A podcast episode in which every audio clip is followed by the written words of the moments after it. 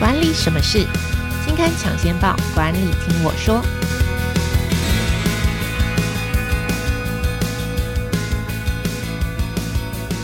Hello，听众朋友们，大家好，我是经理人月刊的文稿主编邵贝萱，我是贝萱，欢迎收听经理人 Podcast 管理什么事单元。啊，这个单元每个月会跟听众朋友导读当期杂志的封面故事或是特别企划，也会邀请编辑团队来分享专题制作背后的故事。那今天要跟大家谈的主题叫做“解密马斯克”，是经理人月刊八月号特别企划，邀请的是经理人月刊的副总编辑 Amy。其实今天为什么是请 Amy 呢？我等一下跟大家解释。我们先请 Amy 来跟大家打个招呼。嗨，各位经理人 Podcast 的听众朋友们，大家好，我是经理人月刊副总编辑张玉琪，也可以叫我 Amy。好，那今天特别请我们家副总编辑来呢，是因为刚好这一期八月号的特别计划的这个制作人就是本人在下我，所以特别想请我们家副总编辑呃玉琪 Amy 来跟我聊一聊，就是我们这一期的特别计划想要跟大家说什么，想要跟大家分享什么。对，就是这一期刚刚前面贝萱已经讲过，我们要谈的主题就是特斯拉的执行长 Elon Musk。那相信听众朋友对他也非常不陌生哦，甚至自己就开了一台特斯拉的电动车呢。前两天那个非常瞩目的这个林志颖的车祸，他也是开特斯拉的车，对 Model X，对，对 Model X，大家都非常的在意这个特斯拉。其实听众朋友们，大家也对于这个 SpaceX 的火箭上太空可能也非常的了解，所以我们就是在这次的专题制作过程当中，就会了解说，既然大家都已经对他时有耳闻。各种消息有没有更多？我们要怎么样从这个让读者朋友、听众朋友们了解更多的方向去制作这个专题？那所以第一题想要问贝萱的就是，在专题制作的过程当中，有没有什么特别奇怪，还是特别想跟读者分享的斗知识吗？就是其实我们在制作的时候。呃，大家讲到马斯克都会有很多像啊，他在 Twitter 上面常常发表一些乱七八糟、很奇怪的言论，然后他可能常常在媒体上就讲一些你想象不到，一般一个企业的执行长或者一个大公司的老板，呃，可能会讲的话。那当然，他旗下不是只有特斯拉呃电动车这一个公司，还有太空探索公司呃 SpaceX，还有呃太阳能公司 Solar City 啊。等等，但是你想想看，这么多家公司的执行长跟创办人集一身，但是大家注意到都是可能他最近的花边绯闻啦，或者是说他在 Twitter 上又跟谁对呛的新闻。所以，到底马斯克是个怎么样子的人？这是在这次解密马斯克里面这个计划里面特别想谈。那我对他印象最深刻，既然大家都觉得他。就是很爱发 Twitter，就在社交媒体上发言。他到底是多爱发 Twitter 呢？就是不是只有我好奇哦。《华尔街日报》曾经在二零一八年分析马斯克从二零一一年开始，总共大概快五千条，四千九百二十五条，发现一件事情哦，还做了一个 graphic，就是做了一个图表，就发现他几乎每时每刻半夜两点、三点、四点。都有可能在发推文，这个人好像不用睡觉，就是在发 Twitter，感觉他是一个工作狂，不是一个 Twitter 狂。那我们也用了这个 Tweetstat，就是分析了今年的啊、呃、马斯克的推文，就是光是六月他就发了三百八十几条，等于说平均一天大概有发到十二则，就等于哎，你想想看，二十四小时，大概每两个小时就会发一则 Twitter，真的有很多话要说，就这样。啊！但是，然后连他长达十天没有在 Twitter 上面发言。都有新闻媒体报道，你想想看，这个是一个多夸张的这个，大家都在关注，大家所有的人都在关注他每天都要说什么。对，那还有一个，但不是说他发文就是都是发跟自己私人有关的，就是路透社也曾经有说，就一八年有一件事情，就他曾经在 Twitter 上面发文说，我想要把特斯拉私有化，结果就遭到这个美国证券交易委员会，其实就台湾证交所提告，就涉嫌误导投资人。最后的结果就是他跟特斯拉分别支付了两千万的罚罚款，所以不是说他在推特上乱发言是没有后果的，是有后果。但是其实底下的人，就是他的他的公司的员工，也管不了他，就对了。所以其实可以说，就是 Twitter，就是它上面的这些 tweet，其实不只是说只是他乱讲话，是他是有一个实际影响力的，不只是会影响他公司的股价，是甚至是可以影响别的公司的股价。如果他想要买那家公司的话，对，就是很多人就说，哎、欸，我如果想要买美股，我就看谁谁谁谁谁谁 Twitter 就好了。其中一个就是马斯克。没错，没错。那我们其实，在编辑部在讨论这个。个专题的时候也谈过这件事，因为我们在想象他的时候，想象就像刚刚贝轩分享的，就是感觉他就是很爱乱放话。然后另外一方面呢，他也给一个人一种很天才的形象。毕竟他同时可以经营这么多家公司。那我们作为一个一般普通的上班族或经理人，就会讨论说，到底可不可以跟他学到什么东西，或是到底要学什么？这中间我们曾经讨论过几种。用来理解马斯克的方式啊，比如说从他成长的历程啊，从他在读什么书啊，或是从他经营过哪些公司这些等等的方式。那最后这个结论呢，我们来请贝轩跟我们分享一下，我们最后这个专题的这个结构会长成什么样子呢？就其实如果大家只关注到他的花边新闻，或是他的 Twitter 上面的放话，可能就觉得说我干嘛要跟这个人就是一个。好，我知道他是一个天才，可以做很多，很是担任担任很多家公司的执行长跟创办人。但我真的可以学吗？像这种天才型，然后又爱乱讲话的人，我可以学到什么吗？但其实我们整理了他的一些新闻跟一些。呃，书籍包含里面呃，他跟其他过往跟他共事的人的一些访谈。我觉得马斯克珍贵的地方，或者说厉害的地方啊，其实不在于说他是不是真的是一个天才，而是他对于很多事情的态度，尤其是对创业的态度，对于工作执行上面的态度跟观念，是有一些地方可以让大家去思考的。所以这次在做这个解密马斯克这个主题这个题目的时候，我们就从马斯克在呃管理公司上面啊，还有以及他创业方面分了六六个主要的概大的架构跟大概念来来分啊，分别是创业跟他的乐观的态度，以及他的执行力，还有团队管理，以及他如何找人才，还有他最近的一些方包含购买 Twitter 的一些争议，总共从六个面向来分析马斯克到底从不同面向里面他在思考什么，他怎么去执行，他怎么去做团队管理的。光听这些部分就已经觉得非常那个吸引人。我自己在就是准备就杂志初刊过程中就读这些文章，其实我也非常的享受，因为呃马斯克真的是一个风格性格非常强烈的人，所以你读他的故事跟他在里面说的话，会让你觉得非常有趣，然后也不时会让你有一些会刺激你去思考，哎，我现在想事情的方式是不是可以有其他的角度哦？那其中一个我觉得比较有趣的是他的管理风格，因为。呃，想象他经营的公司，他要同时经营这么多家公司哦，那想必他可能很难去巨细靡遗的规定每家公司要用什么方式来经营，或是公司里面的人要怎么样工作。所以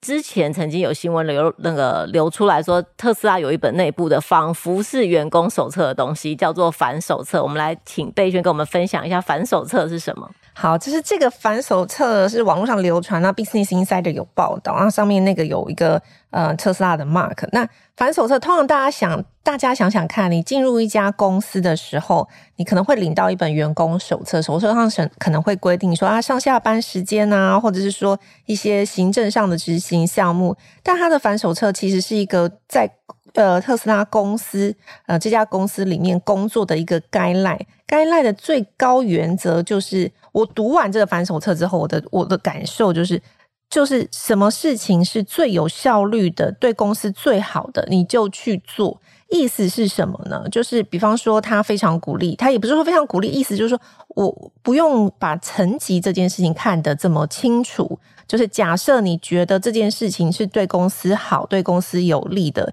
即使不关你的，是不关你工作内容范围的事情，你也可以直接去做。你不用说我一定要跟我的主管报告，主管再往我的上层报告。他是鼓励跨级报告或是越级报告的。你看到呃别的部门有什么值得做的事情或值得改善的事情，那你也觉得你你也可以赶快跟那个部门的人提出意见。就总之，他觉得我们所有的出发点就是为这家公司好的事情，你就应该赶快沟通，赶快去做，大家一起讨论，把事情做到最好。呃，这个才是比较重要的事情。然后另外一个我自己很有感的就是，呃，我其实里面有看到，就是说没有人里面有一句话是说，没有人说过，没有人跟我说不是理由，就是。每个人的第一个职责就是让这家公司成功。就是有时候你常常在公司交办事情的时候，你你发现，诶，你这件事情做做得不好或者做得不对的时候，可能你的第一个，诶，没有人跟我说过这件事情可以这样子做。可是他不会这么想，他会觉得说，没有人说过，难道你就不能够去尝试？难道你就不能去做吗？所以我觉得他的概念，NT 就是那个反手册的这个概念，其实就是说。呃，把事情做好是每个人的职责，那无关乎你是你的职衔跟抬头是什么。哦，是哦，就是其实，在想这个买反手册，我觉得他真的是可以理解成说，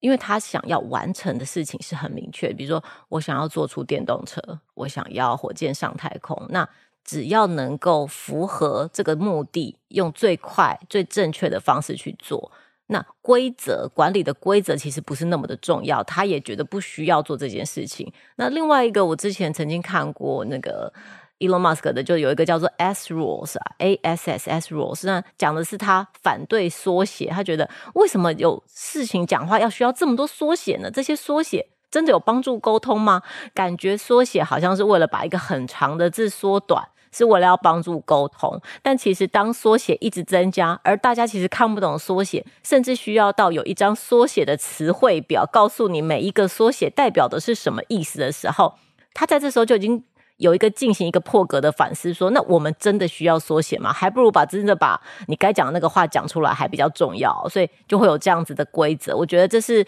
呃，马斯克可以让大家去思考这个管理什么时候需要规则，需不需要规则的这个角度。那另外一件事情是，既然是可以坐电动车，还可以火箭上太空啊，甚至他还做了太阳能啊，做了这个 AI 人工智慧等等的公司哦，他可能是一个，就大家对他的想象是天才，而且他也是。对自己非常有自信，觉得自己可以完成所有事情的人哦，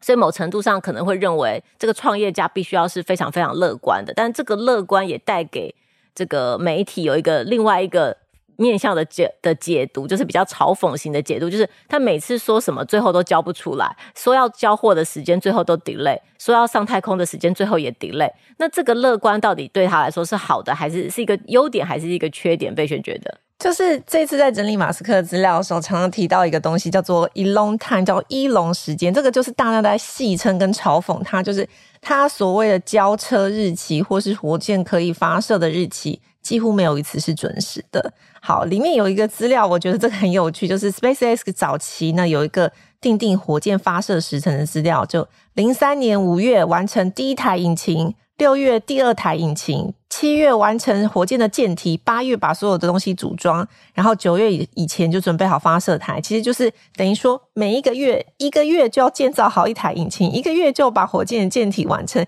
一年之后，我们就可以准备好火箭发射升空。但事实是，SpaceX 大概花了大概快六年才把第一台火箭升空啊。这个差别其实蛮大的，但大家就会嘲讽他说，就比方说特斯拉每次都说哦，我可能今年三月交期，可能一直延延延到明年三月还。不确定是不是真的可以量产，所以大家就想说，你的时间为什么都过度乐观？到底是怎么一回事？所以就有所谓的 Elon time，伊隆时间。那其实他对这件事情有一个解释啊，这个解释就是说，其实你不管是定什么日期，总是会遇到问题而延迟。所以无论你抓多少时间，设定何时完成，通常就是要花更久的时间才能完成。那既然如此。啊，提早完成是非常难的事情。既然如此，你为什么不定早一点的时间，让员工心里有这个急迫感，让大家在最短的时间内有这个激励跟这个努力工作的这个目标啊？像我们平常在定计划的时候，我们一定都是定一个我们觉得合理的时间，大概要在这个时间完成。然后，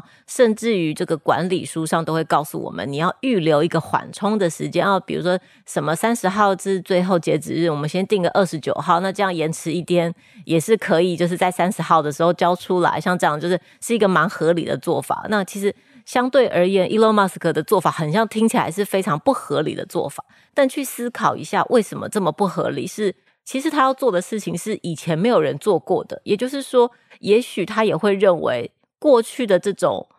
计划的方式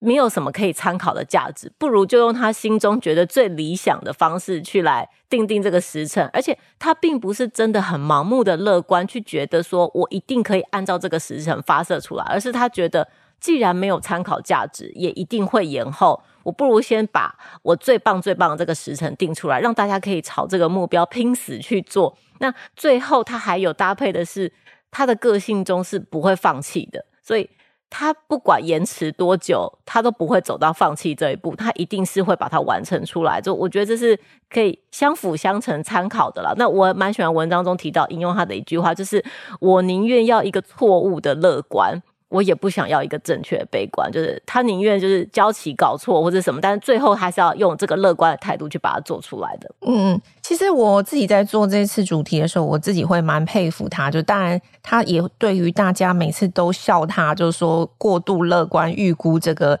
制作的时间或交期的时间。但他其实也问了大家说：“你看我做的事情是其他你们都没有人做的，但是不管我的交期多延迟，或是我的事情。”多难做成，但我最后还是做出来了。所以意思就是说，我是不是有真的努力实践，朝这个目标迈进去做？比你你们在这边说我的预测总是不准。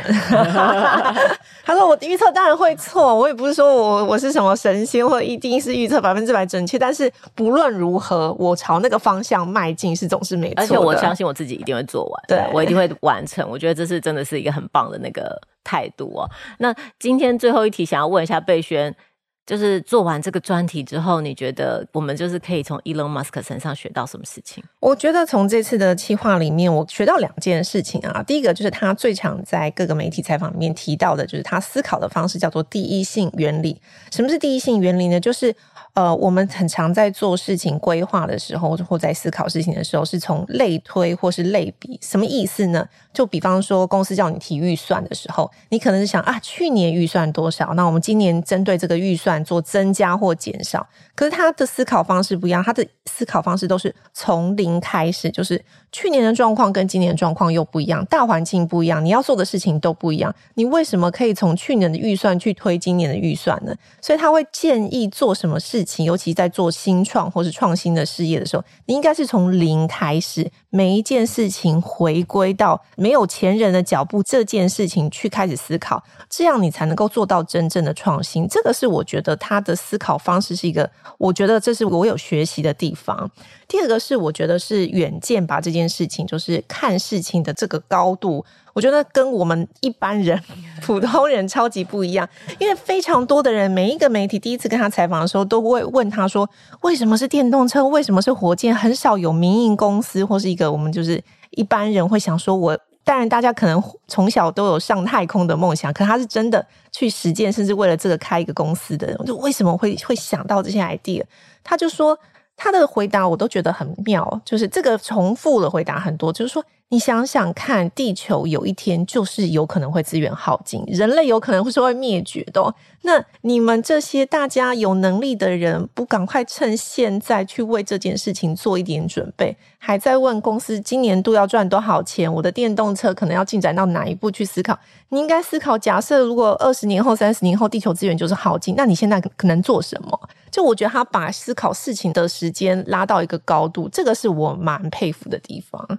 这个我我觉得这个马斯克的这个格局或是眼光是可以思考一下，因为我们在这次专题的最后面也准备了，也有一篇叫做《马斯克都读什么》，就是会收集他以前曾经推荐过的书单等等。那其实他从小就是一个非常深度的，就是可以说是一只书虫哦。那在他的家人朋友都讲过，说他可能一天可以读书超过十个小时。那他的书单里面也很多是呃科学家或者是科幻小说。那其实从这个科幻或是科学家的这个角度，就从宇宙的跨度来看，你会觉得很多事情的思考方式是不一样的。就从宇宙的跨度来看，你会去想，假如地球资源有限，你现在要做的事情肯定不是去考虑我公司今年或明年的营运，而是考虑有一天人类可能必须要做出不一样的事情，才能因应宇宙的跨度带来的改变嘛。那另外一件事情是。这些要完成的事情，